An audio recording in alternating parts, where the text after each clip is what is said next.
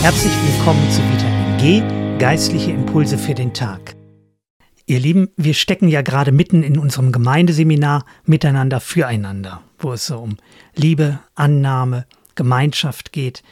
Und äh, schon jetzt, so in der Mitte, äh, habe ich schon Sorge, wie viel ich nicht vermitteln kann, wie viele gute Gedanken, wie viele Bibelstellen, wie viele Themenbereiche äh, wir nur streifen können. Das finde ich traurig. So, und deshalb möchte ich euch heute mal über einen kleinen Vers etwas weitergeben, der eigentlich dringend dazugehört, nämlich 1. Thessalonicher 5, Vers 11. Da steht, darum macht euch gegenseitig Mut und helft einander im Glauben weiter, wie ihr es ja auch jetzt schon tut. Paulus schreibt an die Gemeinde in Thessalonich in Griechenland, dass mit dem gegenseitig aufeinander Acht haben und intentionell rangehen, um den anderen zu ermutigen, etwas bewusst tun, damit der andere neuen Mut fasst. Das ist das gehört dazu. Das ist ganz, ganz wichtig für Christsein. Ich sag's nochmal. Darum macht euch gegenseitig Mut und helft einander im Glauben weiter. Wie er es ja auch jetzt schon tut. Das lebt schon und das ist schon da und das ist, ist doch vollkommen klar. Wir sind eine Familie, wir sind Schwestern und Brüder. Und wenn einer was nicht kann, dann ist doch der andere da und hilft. Und wenn jemand traurig ist, dann kommt jemand und äh, tröstet. Das ist doch, ist doch selbstredend. Und das, was schon unter euch lebt, liebe Thessalonicher, das, das macht doch noch mehr, legt besonders Augenmerk darauf. Das heißt, nicht einfach mal auf sich zukommen lassen die nächste Woche, sondern bewusst Schritte tun. Macht euch gegenseitig Mut, helft einander im Glauben weiter. Wenn ich ein Gespräch führe, wenn du jemanden anrufst, wenn du jemanden triffst, betrachte das als eine Gelegenheit von Gott und biete doch an, zum Beispiel, dass du betest, wenn der andere dir von einem Problem erzählt. Oder dass du Hilfe anbietest. Oder dass du irgendwie einen Bibelvers, der dir in dem Moment gerade einfällt, nennst. Die Grundidee ist, wenn du mit irgendeinem Christen, sei es aus unserer Gemeinde oder außerhalb, wenn du mit irgendwem sprichst, jetzt mal speziell die Christen, begreife das doch als eine Gelegenheit Gottes, dem anderen Mut zu machen. Wie auch immer. Und denk nicht, das ist die Aufgabe des Pastors. Na, was kann ich schon sagen? Am Ende sage ich was Falsches. Ich halte mich lieber zurück. Nein. Oder das ist die Aufgabe der Ältesten. Oder, naja, wenn jemand wirklich ein Problem hat, da weiß ich ja nichts von, na, dann muss er zur Seelsorge gehen. Nein. Paulus sagt, euer Gemeindeleben soll dadurch geprägt sein, dass wenn du mit einem Bruder oder einer Schwester telefoniert hast und den Hörer auflegst, dass es dir besser geht, weil du Annahme und Liebe und Ermutigung bekommen hast. Irgendein Lob, irgendeine Anerkennung, irgendetwas, was für dich wertvoll war, dass der andere dir Freundschaft, Liebe ausgedrückt hat, dass jemand dir etwas gesagt hat, was er dir bedeutet und du fühlst dich gut. Und wenn du das zu deinem Lebensmotto machst, ich möchte in jedem Gespräch etwas Positives rübergeben, selbst wenn es Kritik auch gesagt werden muss und wenn nicht jedes Gespräch auch einfach ist. Aber ich möchte aus jedem Gespräch rausgehen und den anderen in irgendeiner Weise gesegnet haben. Und nicht nur still murmelnd, äh, wenn ich weggehe, sondern hörbar. Ich möchte den anderen segnen. Ich möchte ihm ein Geschenk überreichen mit meinen Worten, ihm ausdrücken, was er mir bedeutet. Ich sage mal ganz konkret, was das für mich bedeutet. Ich bitte Gott immer, wenn ich ähm, ja, einen komplizierten Dienst habe oder äh, verunsichert bin, ich bitte oft, ich bete tagtäglich das Vaterunser zum Beispiel, und da steht ja in einer Zeile, äh, unser täglich Brot gib uns heute. Und ich habe schon ganz oft gebetet, Herr, wenn du heute was Schweres für mich auch hast, gib mir doch einen, der mir eine Ermutigung gibt.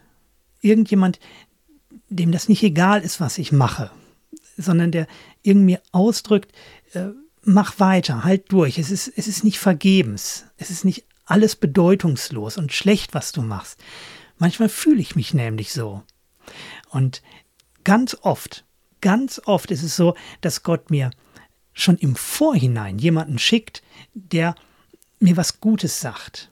Noch bevor ich so die Auswirkungen von irgendeiner Schwere empfinde, hat Gott schon auf den Weg gebracht. Jemanden, der mir etwas Gutes ausdrückt. Manchmal ist es so, wenn ich was Gutes höre, vermute ich schon, oh, dann kommt vielleicht heute im Laufe des Tages noch irgendeine bedauerliche Sache.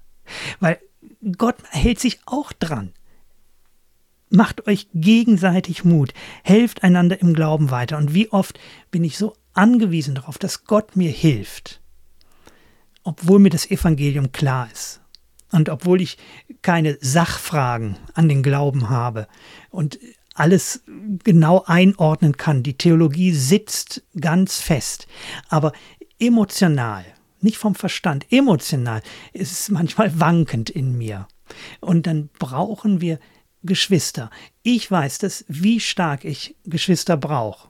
Und gerade letzten Sonntag hat mir jemand noch eine ganz liebe Nachricht äh, geschrieben per WhatsApp. Ähm, und das finde ich so toll. Ich bedanke mich dann auch, aber vielleicht äh, in den kurzen Worten meines Dankes äh, ist gar nicht äh, das wirklich vollumfänglich ausgedrückt, wie viel mir das bedeutet. Und ich bin überzeugt davon, dass es nicht nur mir so geht. Wenn dir jemand ausdrückt, hey, was du für deine Familie tust, ne, deine, für deine Kinder, für deine Eltern sorgst oder wie du das und das geschmückt hast in der Gemeinde oder ähm, deine liebe, freundliche Art, das gefällt mir so. Und immer wenn wir uns begegnen, ähm, das, das, ist, äh, das spricht zu mir, das ist etwas für mich Wertvolles. Deine Gegenwart richtet mich auf. Deine Gegenwart oder dein Dienst ist für mich eine Ermutigung. Wenn wir uns das gegenseitig mehr sagen, wenn wir uns darauf hinweisen und selbst zum fünften oder zehnten Mal macht einander Mut, Macht euch gegenseitig Mut und helft euch im Glauben weiter. Es ist, es ist nicht vergebens. Bleibt dran. Ich sehe das. Gott sieht das. Gott, Gott ist bei dir. Macht es, wie er es schon tut. Macht es noch mehr. Macht es weiter, sagt der Apostel Paulus. Das finde ich, finde ich äh, eine sehr, sehr weise, sehr, sehr gute Einsicht im Gemeindeleben. So sind wir Menschen gestrickt, dass wir beständig Ermutigung brauchen. Und wir sollen uns die nicht äh, von, von fremder oder von, von falscher äh, Seite holen. In der Gemeinde soll eine Quelle von Lob, Anerkennung sein. Anerkennung und Lob natürlich vor allen Dingen Gott gegenüber, aber auch gegenseitig. In meiner letzten Kurzpredigt zum äh, Gemeindeseminar habe ich ja dieses Bild äh, eingesetzt. Gemeinschaft heißt gegenseitig verwurzelt sein. Gott hat uns zu einem Organismus gemacht, so wie Bäume, die ihre Wurzeln so verschränken. Äh, wir sind gegenseitig als Menschen, als Gemeinde, als Leib Christi, wir sind gegenseitig verwurzelt. Wir sind einzelne Menschen, aber in dieser Verwurzelung nehmen wir gegenseitig Ermutigung, nehmen wir Lob, nehmen wir Stärkung, aber auch Halt. Eine Gemeinde, die funktioniert, die lebt, da sind die Menschen gegenseitig ineinander verwurzelt. Und was sie brauchen, wie der Baum, Wasser, Nährstoffe und Halt natürlich, das kriegen wir in der Gemeinschaft mit Gott und unseren Geschwistern.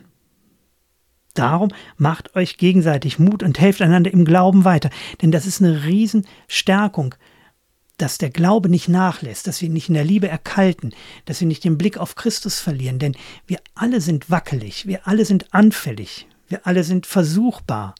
Und der Feind schläft nicht. Darum nimm das mal ruhig in deine Theologie auf. Es wird keinen Tag geben, wo du Gott nicht brauchst. Und es wird keinen Tag geben, wo du deine Geschwister nicht brauchst. Die Nähe des Heiligen Geistes und die Gemeinschaft mit den Geschwistern. Das ist elementar und wir dürfen Nährstoffe und Halt durch die gegenseitige Verwurzelung nehmen und geben. Das ist dies Schöne mit dem gegenseitig verwurzelt sein. Wenn ich mit jemandem spreche, kann ich sowohl empfangender als auch gebender sein. Ich kann wirklich dem anderen etwas bedeuten, wenn ich mir das bewusst vornehme, das auch auszudrücken. Und wenn der andere sich das bewusst vornimmt und mir ausdrückt, werden wir beide gestärkt sein. Und wie man das jetzt praktisch umsetzt, dafür will ich gar nicht viele Beispiele nennen. Ich glaube, das ist gut, wenn man kreativ wird, wenn man es einfach in den Blick nimmt und bei jedem Gespräch irgendwie im Hinterkopf hat. Und es wird sofort Veränderungen bringen. Der Liebeskoeffizient oder die Wärme in der Gemeinde, Annahme wird steigen. Das wird aber nicht funktionieren, wenn du dich jetzt hinsetzt und abwartest, was die anderen jetzt hier mal anbringen. Ich möchte ganz deutlich kommunizieren, wie der Bibelvers auch sagt, der Ball liegt in deiner Spielhälfte. Du machst den Anstoß. Jeder von uns macht den ersten Schritt. Ich möchte beten. Lieber Vater, ich danke dir dafür, dass du uns in diese lebendige, organische Verbindung mit dir hereingeholt hast dass du unser Vater geworden bist und wir zu deiner Familie gehören und dass du unser Herz genau kennst und uns das gibst, was wir brauchen. Ich danke dir dafür, dass du uns in diese Gemeinde gestellt hast und ja, wir wünschen uns sehr, dass diese Gemeinde organisch wird und äh, immer mehr von Liebe und Anerkennung und Wertschätzung geprägt wird. Ja, dass wir uns gegenseitig auch das geben, was wir brauchen. Ich bitte dich, dass jeder von uns jemand wird, der anderen Mut macht und im Glauben weiterhilft. Danke, Vater. Amen.